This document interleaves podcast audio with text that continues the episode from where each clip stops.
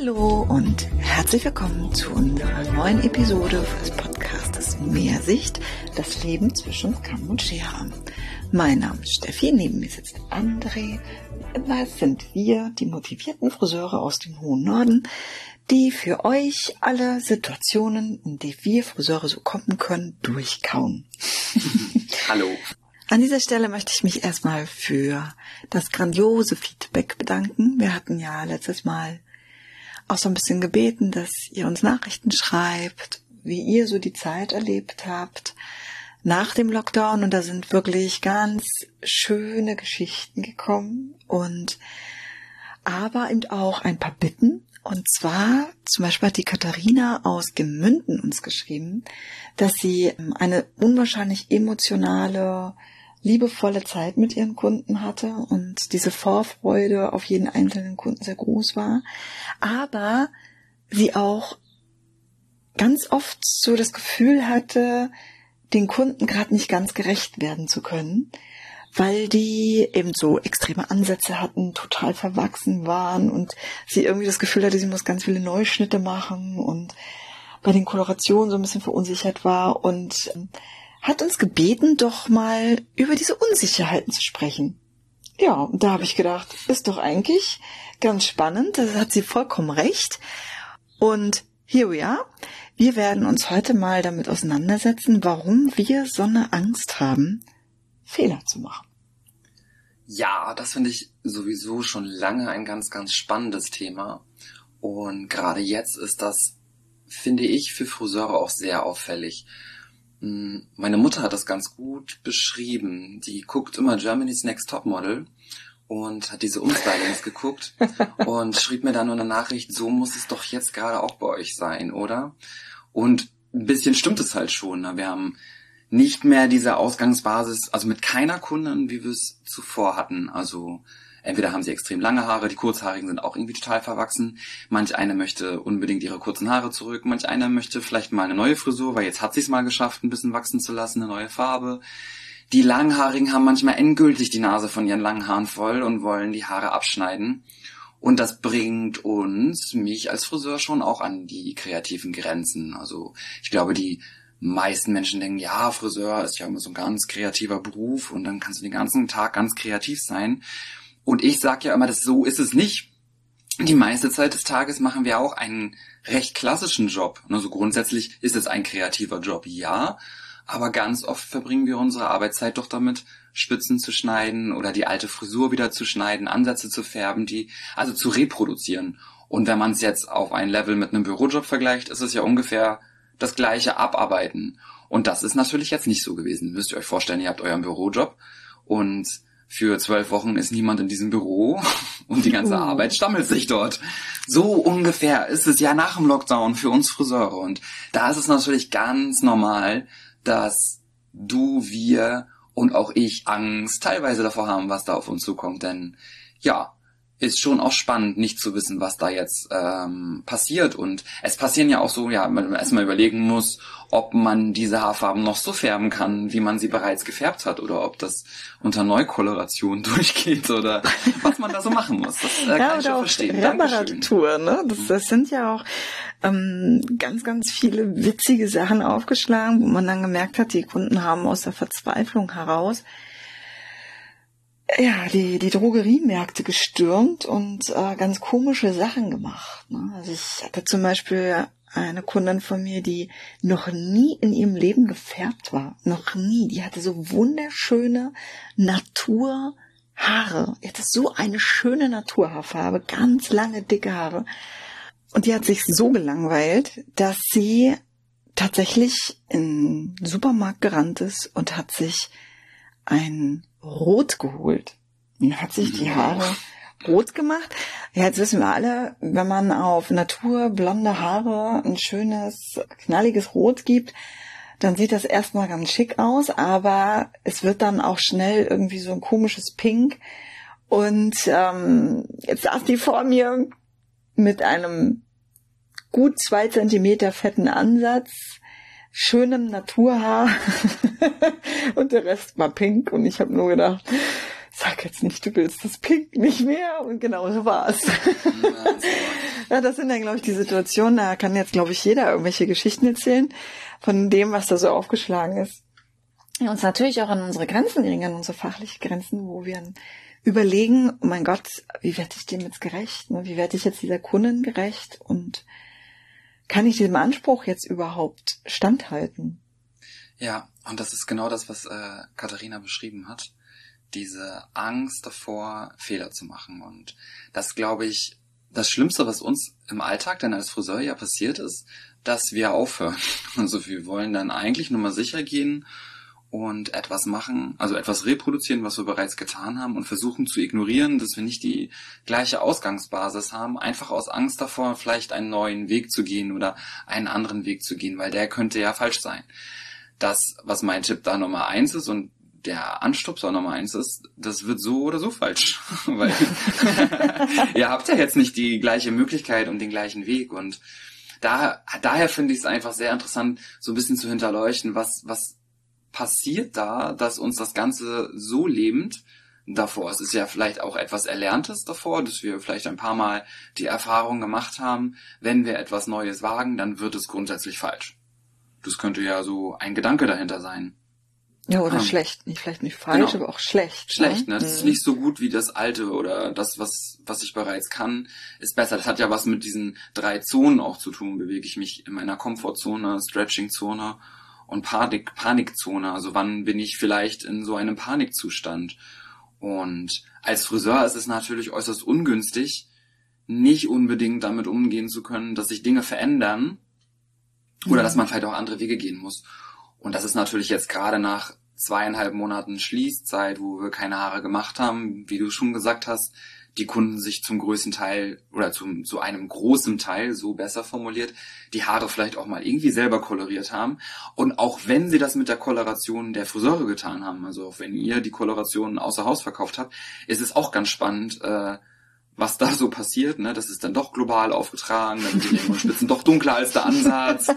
Oder die Ansatzfarbe auf die Längen und Spitzen und umgekehrt, haben wir auch schon erlebt. Oh nein. Äh, ist natürlich doof dann, ne? Also da auf jeden Fall kommen wir ja gar nicht drum herum, nicht in unserer Komfortzone bleiben zu können, denn die ganze Welt ist ja gerade nicht unbedingt in der Komfortzone. Das heißt, wir mhm. müssen uns schon so ein bisschen stretchen, um da rauszukommen. Und wie man das macht und wie das leicht und einfach sein kann, ja, ich glaube, das versuchen wir mit Leichtigkeit in dieser Episode euch ähm, und auch vor allem dir, Katharina, zu zeigen. Denn was, was mir immer unendlich viel geholfen hat in allen Weiterbildungen und in der beruflichen Karriere ist, dass mir oder dass ich mir immer bewusst gemacht habe, dass ganz, ganz viele tolle Dinge auf dieser Welt aus Fehlern entstanden sind. Also die, die meisten Dinge, von denen wir heute vielleicht abhängig sind, äh, die wir unbedingt brauchen für unser Leben oder die uns glücklich machen oder auch gesund machen, sind zum größten Teil einfach entstanden, weil einer irgendwie mutig war und einen Fehler begangen hat. Und ich glaube, ihr kennt alle, ich könnte jetzt bestimmt zehn Beispiele nennen und ihr kennt alle diese Beispiele, dass das ursprünglich anders gedacht war. Also Penicillin zum Beispiel ist ja nicht äh, erfunden worden oder ähm, entwickelt worden als das, was es ist. Und es ist heute einer der wichtigsten äh, Medikamente, also einer der wichtigsten Sachen in der Medizin geworden. Oder wenn man nur an auch etwas Banales denkt wie ein Post-it. Also kennt ihr die Geschichte von einem Post-it? Also da saß jemand in seinem Labor und wollte einen Superkleber erfinden, der sich nie wieder lösen lässt und saß da mit so einem Stück Papier und hat gesagt, klebt, klebt nicht, klebt, klebt nicht. Und dachte, so ein Scheiß, das ist echt Mist und äh, das ist nicht mein Superkleber. Und sein Kollege nebenan hat sich gedacht, klebt, klebt nicht. Das ist ja genial und hat damit quasi den Post-it erfunden. Und wer hat jetzt äh, ein Büro von euch oder einen Schreibtisch und wer hat Post-its? Also die ganze Welt braucht Post-its, sind aus einem Fehler entstanden und ganz witzig finde ich zum Beispiel auch, wie ein Klettverschluss entstanden ist. Ne? Also da sind der, ich weiß leider den Namen nicht, der Mann, der den Klettverschluss erfunden hat, der ist geklettert, also äh, in den Bergen gewesen und hat diese Pflanze, diese, ist es eine Distel oder so, ich weiß es gar nicht, die an seinen Klamotten haften oh, geblieben ja. ist. Damit habe ich mich als äh, Kind früher, äh, haben uns gegenseitig mit beschmissen ja. in die Haare und dann hat man ja. die nie wieder rausgekriegt aus den Haaren. Furchtbar. Ja, und einer hat mhm. sich gedacht, ah, wie cool, wenn man etwas so verschließen und öffnen kann. Mhm. Das ist ja genial. Damit kann ich meine Hose quasi enger machen, ne, wenn ich so verschließe und öffne. Und auch zum Beispiel in der Kunst ähm, werden ja bewusst Fehler gemacht, um Bilder vielleicht äh, kreativer oder von einem anderen Blickwinkel oder etwas anderes zu fokussieren. Deswegen werden mit Absicht Fehler gemacht. Color Blocking zum Beispiel ist eigentlich ein Fehler, weil das äh, nicht funktioniert und äh, Versace ist dafür ganz äh, berühmt geworden für ihr Color Blocking. Oder zum Beispiel hat schon Sammy Davis Jr zu Elvis gesagt, hey, bau mal ein paar falsche Töne ein, dann klingt es emotionaler, dann ist es echter. Und das ist zum Beispiel was, was Soul-Musik so unendlich bewegend für viele macht, dass die Sänger und die Sängerinnen nicht unbedingt immer die richtigen Töne oder ähm, die schönsten Töne treffen, sondern dass sie mit ganz, ganz viel Gefühl singen. Und das sind so Dinge, die ich mir immer gesagt habe, diese Menschen sind alle erfolgreich geworden, weil sie, weil sie mutig waren und sich was getraut haben. Vielleicht außerhalb der eigenen Komfortzone, um was Neues zu versuchen und einzugehen, also diesen, ja, diesen, dieses Risiko einzugehen, auch einen Fehler zu machen. Und das habe ich immer auf meine Arbeit, also sei es in Seminaren oder bei Kunden projiziert, zu sagen, okay, der Kunde ist eh unglücklich, wenn ich ihm drei Jahre immer wieder das Gleiche anbiete. Und der Kunde könnte unglücklich sein, wenn ich ihm heute eine neue Farbe anbiete und die vielleicht auch nicht so wird. Und siehe da, es hat ja in den meisten Fällen funktioniert und auch selbst dort, wenn die Farbe mal nichts wird oder nicht so wird, wie man sie sich wünscht, hilft es ja auch einfach darüber zu reden. Ich habe mir selber das anders vorgestellt und lass uns daran nochmal arbeiten, denn perfekt will auch keiner und auch die Kunden wollen nicht perfekt. Ja, ich meine, man kann ja auch direkt im Vorhinein schon sagen, man, gerade wenn jetzt eben so ein, so ein großer Ansatz ist, gehen wir mal nur vom, vom netten Zustand aus. Die Kunden ist halt einfach mit einem übertrieben großen Ansatz da. Und man weiß, es ist halt keine klassische Ansatzkoloration mehr, dass man halt einfach vorweg schon sagt, pass auf, der, der Zustand ist jetzt halt einfach anders, als wir es sonst kennen. Das heißt, wir werden nicht das perfekte Ergebnis haben, das wir uns wünschen. Es sei denn, wir gehen vielleicht jetzt einfach mal neue Wege und nehmen mal einfach diesen Zustand an und sagen, wir nehmen ihn als Basis für was ganz Neues. Ist ja eine Möglichkeit, die Kunden damit gleich hineinzuziehen und zu sagen, hey komm, es wird so oder so nicht mehr so, wie es mal war. und wenn, dann jedenfalls nicht heute und nicht in einem Schritt, sondern müssen wir uns hinarbeiten. Oder wir wagen einfach mal was Neues. Ne? Dass man die Kunden schon mit einbezieht, macht das Ganze ja auch schon einfach und lässt den Fehler ja schon zu. Mhm.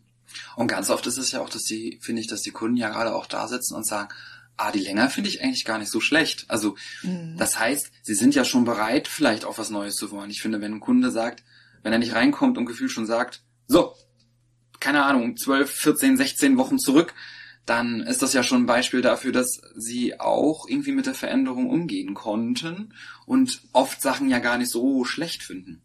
Ja, aber dann gibt's natürlich genau die Situation, die, die du gerade beschrieben hast, die hatte ich, dass eine Kundin dann gekommen ist und äh, gesagt hat, so, ich habe jetzt mal ausgerechnet. ich war zwei Monate und was sagte sie, ich glaube 24 oder waren es drei Monate und 24 Tage nicht da. Und das letzte Mal, als ich hier war, da war der Schnitt perfekt genauso wieder. Und da habe ich dann so gedacht, ja, super. so schneid jetzt mal drei Monate mal auf den Tag genau wieder ab, mhm. dass du wieder das diese Perfektion ja. vom letzten Mal erreichst. Ne? Also dieser Druck, den sie mir liebevoll, ohne dass sie das wirklich wollte, sie hat das, glaube ich, als Scherz gemeint, dass sie sich dann noch die Mühe gemacht hat, es auszurechnen, aber diesen liebevollen Druck, ja. der, der war immens. Der war wirklich immens. Also da habe ich auch kurz gedacht, hm, das wird spannend. Die Situation hatte ich auch oft. So dieses Jahr einmal wie beim letzten Mal. Und ich glaube, das hat auch ganz oft was mit, mit Mut dann zu tun, zu sagen, dass man sich A gar nicht erinnern kann. Hm. Und B, dass es so viel zu lange her ist, um einfach nur zurückzuspulen, dass wir schon nochmal drüber reden wollen. Und ganz oft ist es ja so, beim letzten Mal haben sie das und das mal anders gemacht, das war toll. Und ich habe das Gefühl, dass es auf Dankbarkeit stößt, wenn wir auch Mut zu unserem vermeintlichen Fehler haben, dass wir es nicht reproduzieren können oder dass wir es nicht mehr wissen können, sondern dass wir uns diesen Fehler einfach auch eingestehen, dass der auf unserer Festplatte verankert ist, dass wir nicht einfach äh, 17 Wochen zurückspulen können, sondern dass wir nochmal drüber reden müssen. Ja, das ist so das, was meine Erfahrung bei den Kunden daraus ist, dass klar oft die Erwartungshaltung ist, einfach zurückzuspulen, die Zeit zurückzudrehen, was sie ja generell gerade irgendwie alle machen wollen, die Zeit zurückdrehen Aber auch beim Friseur funktioniert das nicht so einfach. Also auch da geht's nicht einfach so zurückzuspulen. Und wenn, also ich habe schon ein ziemlich gutes Kundengedächtnis, aber naja, nach so viel aber nicht jeder, ne? Auch, ne? Also Genau. Mhm. nicht jeder hat ein gutes Kundengedächtnis. Von daher ist es oft schwer, auch so, so, so Dinge, die man mit Menschen ausprobiert hat, dann wirklich vollkommen zu reproduzieren. Das heißt aber, so wie ich das raushöre, du rätst an dieser Stelle, da transparent zu sein gegenüber dem Kunden und zu sagen, Mhm. komm, hilf mir, lass Mhm. uns nochmal das Gespräch von damals aufgreifen. Was war der Beweggrund oder was Ja, habe das denn so gemacht? meine, oder? was heißt, das wäre so, das ist so meine Taktik, weil, also ich empfinde es auch, wenn ich irgendwo anders äh, eine Dienstleistung bekomme oder eine Beratung bekomme und derjenige vielleicht nicht mehr, also nicht ganz genau weiß, was besprochen war oder mh, mich nicht mehr ganz genau beraten kann, dass man lieber in so einen kleinen Rückzug geht und sich nochmal genauer darüber erkundigt, als vorschnell irgendwie zu handeln. Das ist das, was mich persönlich, also jeder hat ja andere Beweggründe, am meisten stört. Und ich fühle mich, egal ob ich es weiß, also in den meisten Fällen habe ich sogar das Gefühl, ich weiß sogar noch die Haarfarbe vom letzten Mal, aber ich fühle mich sehr unter Druck gesetzt, auch als Friseur, wenn die Kundin sagt, ich möchte die Haarfarbe am Ansatz genauso wie beim letzten Mal. Ja, Entschuldigung, beim letzten Mal war es halt nur mal ein Zentimeter Ansatz und jetzt haben wir vier Zentimeter. Also es kann ja gar nicht so aussehen wie beim letzten Mal. So das Ganze, also ich empfinde es für mich immer als eine ganz, ganz sichere Nummer, mich da zurückzunehmen und zu sagen, ich kann mich nicht mehr genau erinnern. Oder es ist einfach so lange her, lassen Sie uns nochmal von vorne anfangen, so leicht ist es nicht. Also diese Transparenz darüber zu bekommen. Weil was passiert, wenn wir sagen, ja, na klar, das machen wir so. Die Kundin wird ja am Ende enttäuscht sein. Also, weil sie halt, wir sagen im Nachhinein noch so, na ja, aber es ging ja gar nicht, weil sie hatten ja jetzt vier Zentimeter Ansatz, jetzt ist, sind halt vier Zentimeter dunkel. Und beim letzten Mal war es halt ein Zentimeter. Aber hätte die Kundin vielleicht am Anfang gewusst, dass jetzt vier Zentimeter dunkel werden und nicht einer, dann hätte sie sich ja auch vielleicht anders entschieden dafür. Na, Das Mhm. heißt, wir können gerade gar nicht unbedingt unsere gewohnten Wege gehen und müssen quasi flexibel sein, weil der Fehler, der wirklich ein bisschen blöde ist, der Fehler ist, das gleiche zu machen wie vorher, glaube ich. Aber ich, ich denke schon, dass wenn man so der Kunden sagt, ja klar, so wie letztes Mal und innerlich denkt, scheiße, was habe ich denn da bloß gemacht? Ne? Mhm. So, ich habe das ja auch ganz oft, dass mh, die oder beobachtet ja auch bei uns im Team, dass die die Farben nicht aufgeschrieben wurden, die man das letzte Mal gemacht hat. Und dann kommt die Kundin um die Ecke und sagt, letztes Mal die Farbe war perfekt. Mhm. Und dann läuft da mir auch so ein bisschen der Angstschweiß über den Rücken, weil man jetzt zugeben muss, einen Fehler gemacht zu haben, nämlich Mhm. diese Farbe nicht aufzuschreiben. Mhm. Und das möchte ja keiner. Es gibt ja keiner dann gerne zu, diesen, die- also dass man seinen Job nicht richtig gemacht hat, weil die Mhm. Kundin ist dann vielleicht sogar noch verärgert. Mhm. Und ich glaube, dass die Masse der Friseure dann anfängt, das Gespräch irgendwie zu reproduzieren oder sich zu überlegen, was hätte ich dann da wohl gemacht haben können und ja, gegebenenfalls ist dann im Nachhinein noch die Farbe schuld, weil komischerweise ist die diesmal nicht so geworden wie letztes Mal. Also, aber wie, wie, wie, was meinst du, wie man sich dazu, oder was wir jetzt unseren Zuhörern sagen können, wie man sich in dieser Situation verhalten sollte oder warum es okay ist? Weil ich, ich glaube, dass das dann diese Angst ist, Mhm. zuzugeben, dass man Fehler gemacht hat. oder es Mhm. nicht mehr weiß, ne? Mhm. Vielleicht wollen dann auch einige nicht, nicht der Kundin das Gefühl geben oder dem Kunden das Gefühl geben, dass er so uninteressant für einen war, dass man es sich nicht gemerkt hat. Mhm. Also ich glaube, das ist ja auch dieser grundsätzliche Punkt, Angst zu machen, Fehler zu machen, aber den eigentlichen Fehler nicht zu sehen. Ne, So dieses, wir haben Angst davor, ähm, unseren Fehler, das, ich sag mal jetzt mal das Beispiel von dem Nicht-Notieren der Farbe der Kunden quasi mitzuteilen und machen lieber einen neuen Fehler, den wir nicht als Fehler empfinden. Aber wir machen so oder so ja einen Fehler. Und die Wahrscheinlichkeit, dass die Farbe die Farbe vom letzten Mal wird, ist gering. Und jetzt gerade in so einer Situation, wie es, wie es, wie es just aktuell im Salon ist, ist es ja eh nicht möglich. Und ich glaube, dass keiner der Menschen in unserem Umfeld und keiner der Kunden eine absolute Perfektion von jemandem erwarten, sondern eine authentische Arbeitsweise, eine authentische Person und dass Authentizität ein ganz, ganz großer Wert ist.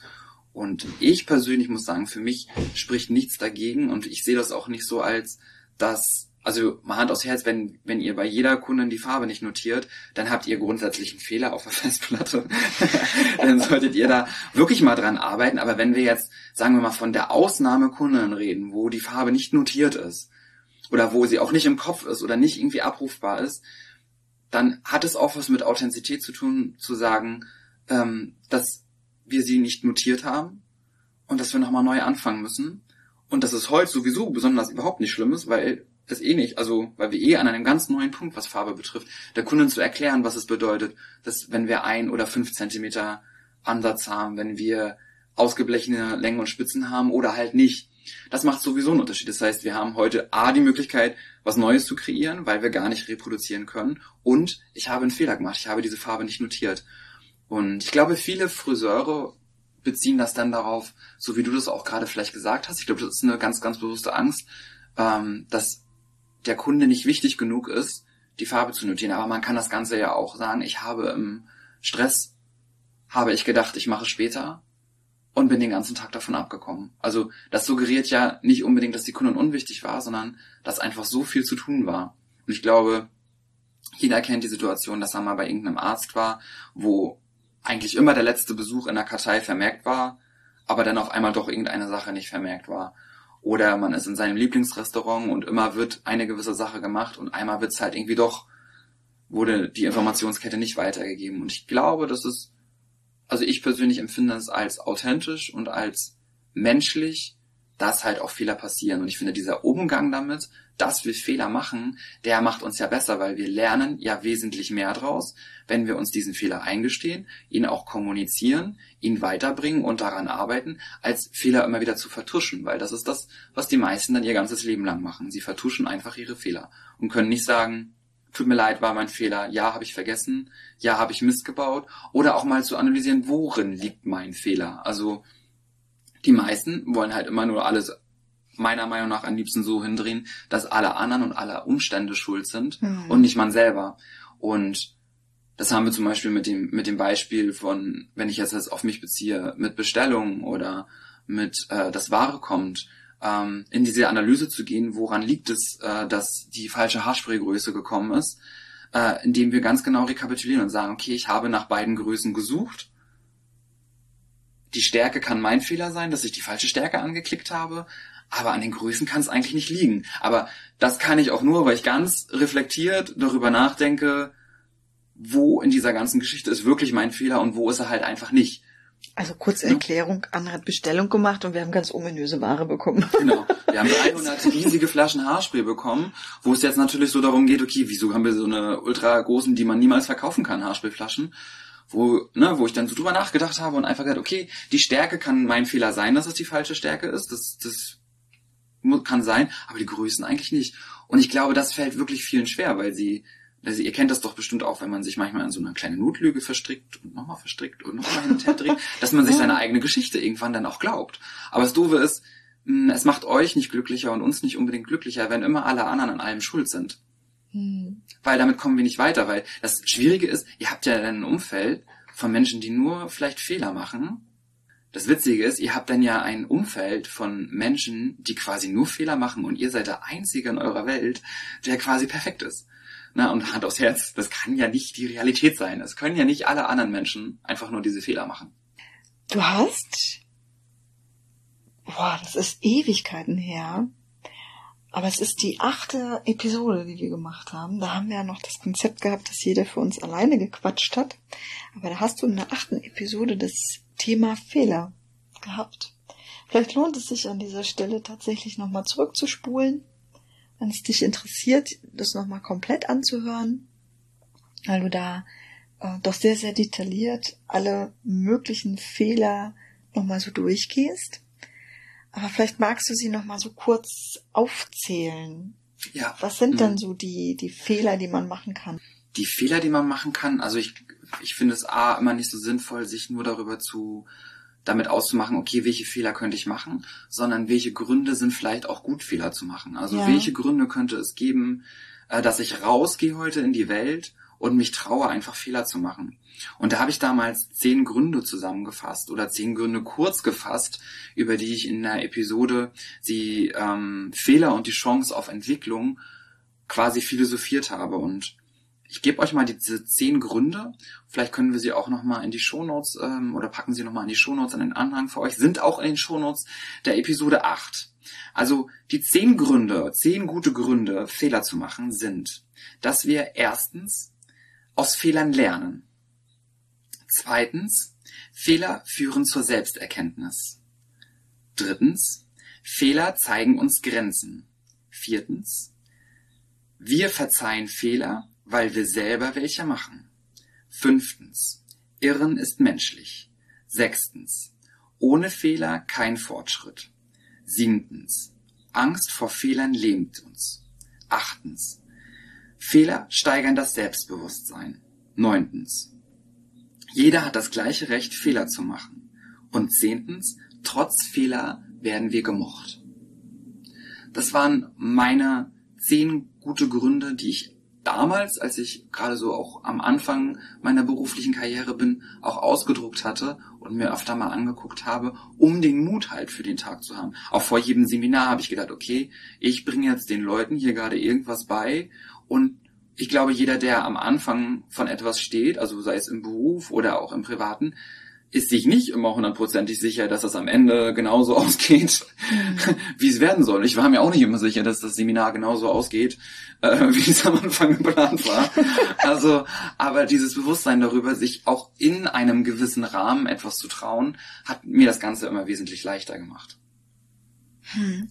Ja, wenn du jetzt gerade so Seminare ansprichst, das stimmt. Also man hat, geht ja ganz oft mit so einer Motivation aus so einem Seminar raus hat dann aber schon so ein bisschen Angst, das an seinen Kunden vielleicht auch umzusetzen, auszuprobieren. Dann kommen die Hemmungen und dann auch leider das Nichtstun. Ne? Mhm. Meistens wird dann die Umsetzung nicht so gemacht, wie es vielleicht hätte sein können, wenn man sich getraut hätte, ja. auch mit dem neuen Wissen Fehler zu machen. Ja, ich glaube, oft ist auch das Problem, dass wir uns zu lange damit auseinandersetzen, dass wir gerade was Neues gelernt haben weil mhm. ich glaube in der Psychologie und in einer, in einer Ausbildungslehre wird ja nicht umsonst gesagt, dass man Erlerntes am besten in den 48 Stunden danach auch umsetzt, also anfängt umzusetzen. Und wenn wir uns erstmal, also mal angenommen, wir gehen auf einem Balayage-Seminar und setzen uns erstmal zwei Wochen mit dem, was wir dort gelernt haben, auseinander und haben dann mal die erste Kundin, äh, da ist es A schon mal schwierig, weil da ganz schön viel Zeit vergangen ist. Und dann fangen, fangen Menschen ganz oft an, Altes mit Neuem zu kombinieren. Mhm. Also was man dann ganz oft sieht, ah, ich traue mich nicht komplett, diese neue Strähnentechnik zu machen. Mache ich die mal zwischendrin und obendrauf mache ich nochmal meine alte Strähnen, damit am Scheitel alles nochmal sicher ist. Sieht jetzt oft nicht unbedingt gut aus, beziehungsweise oft auch gar nicht anders, wenn ich den sichtbaren Bereich für die Kunden mich nicht auch mal traue, den anders zu machen, weil das, was die Kunden sieht, ist eigentlich die gleiche Strähne. Ja. Und ich glaube, dass ähm, dieser, diese Gedanken darüber, die wir verschwenden, das umzusetzen, nicht unbedingt produktiv sind.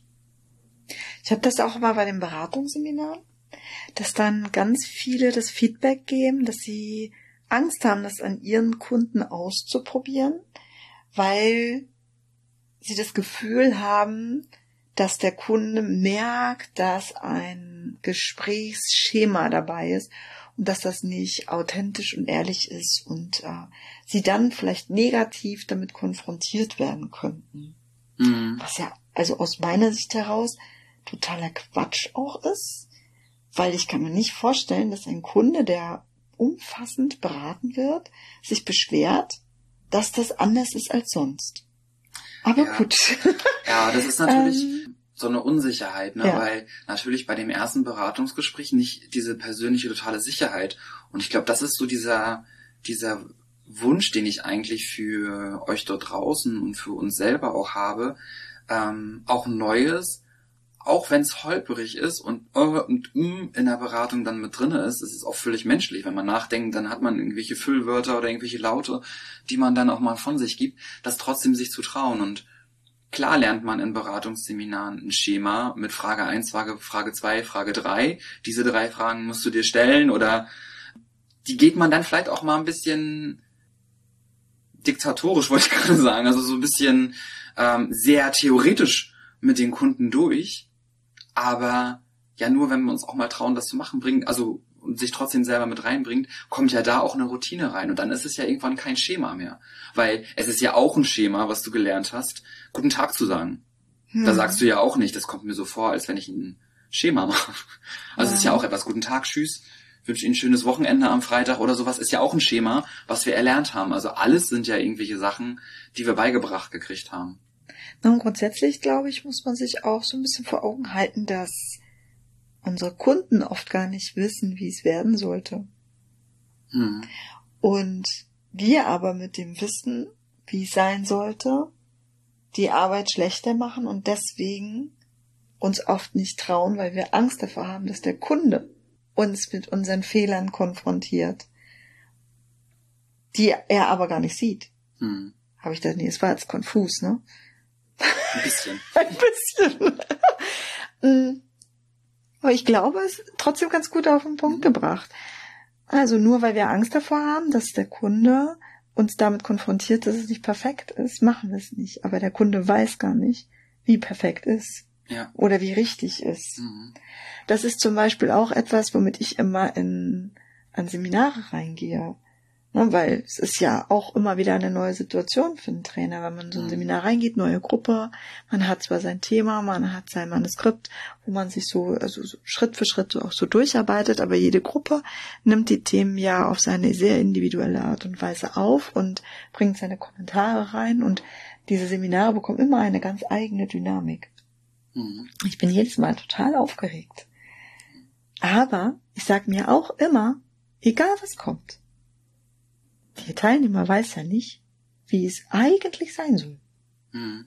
Also ist ja. doch das, was, das andere, was entstanden ist, ja nicht unbedingt schlecht, nur weil es nicht der Vorgabe entspricht.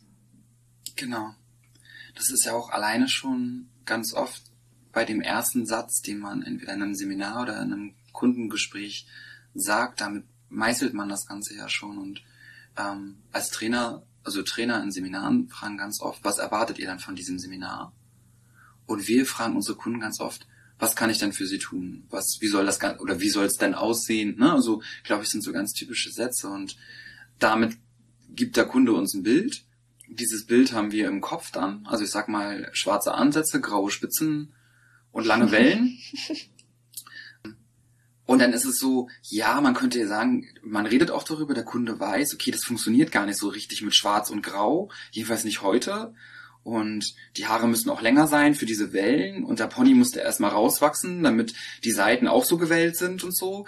Und trotzdem haben wir dieses Bild davon. Wir haben gefragt, wie soll es dann aussehen? Kunden hat Bild gezeigt und mh, mm, so ist es in Seminaren auch. Also ich stehe als Trainer da und frage, was erwartet ihr denn? Und dann sagen sie Haare schneiden können.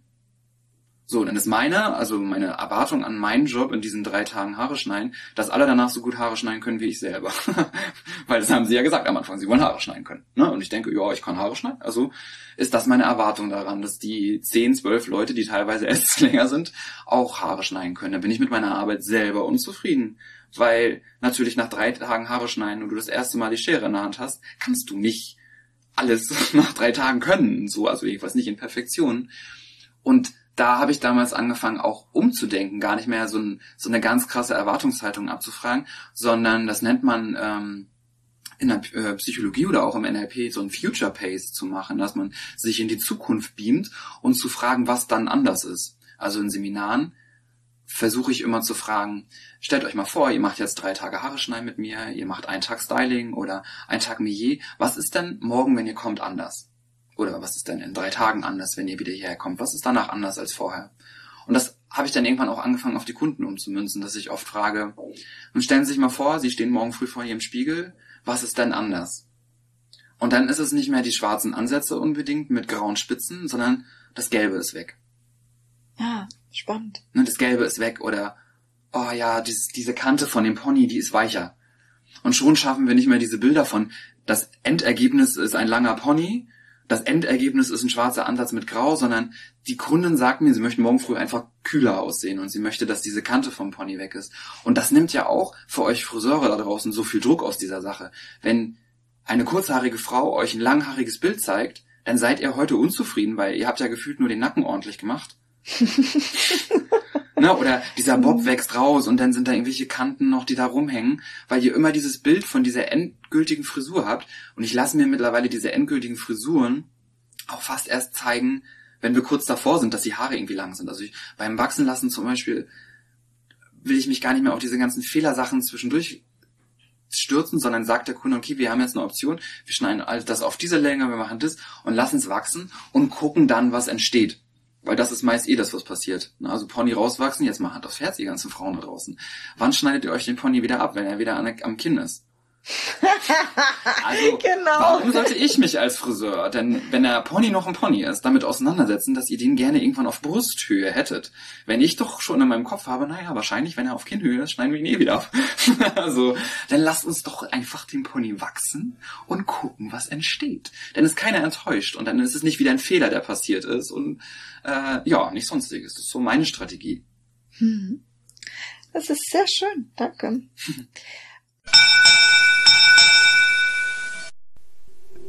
So, an dieser Stelle unterbreche ich mal ganz unromantisch diese Episode.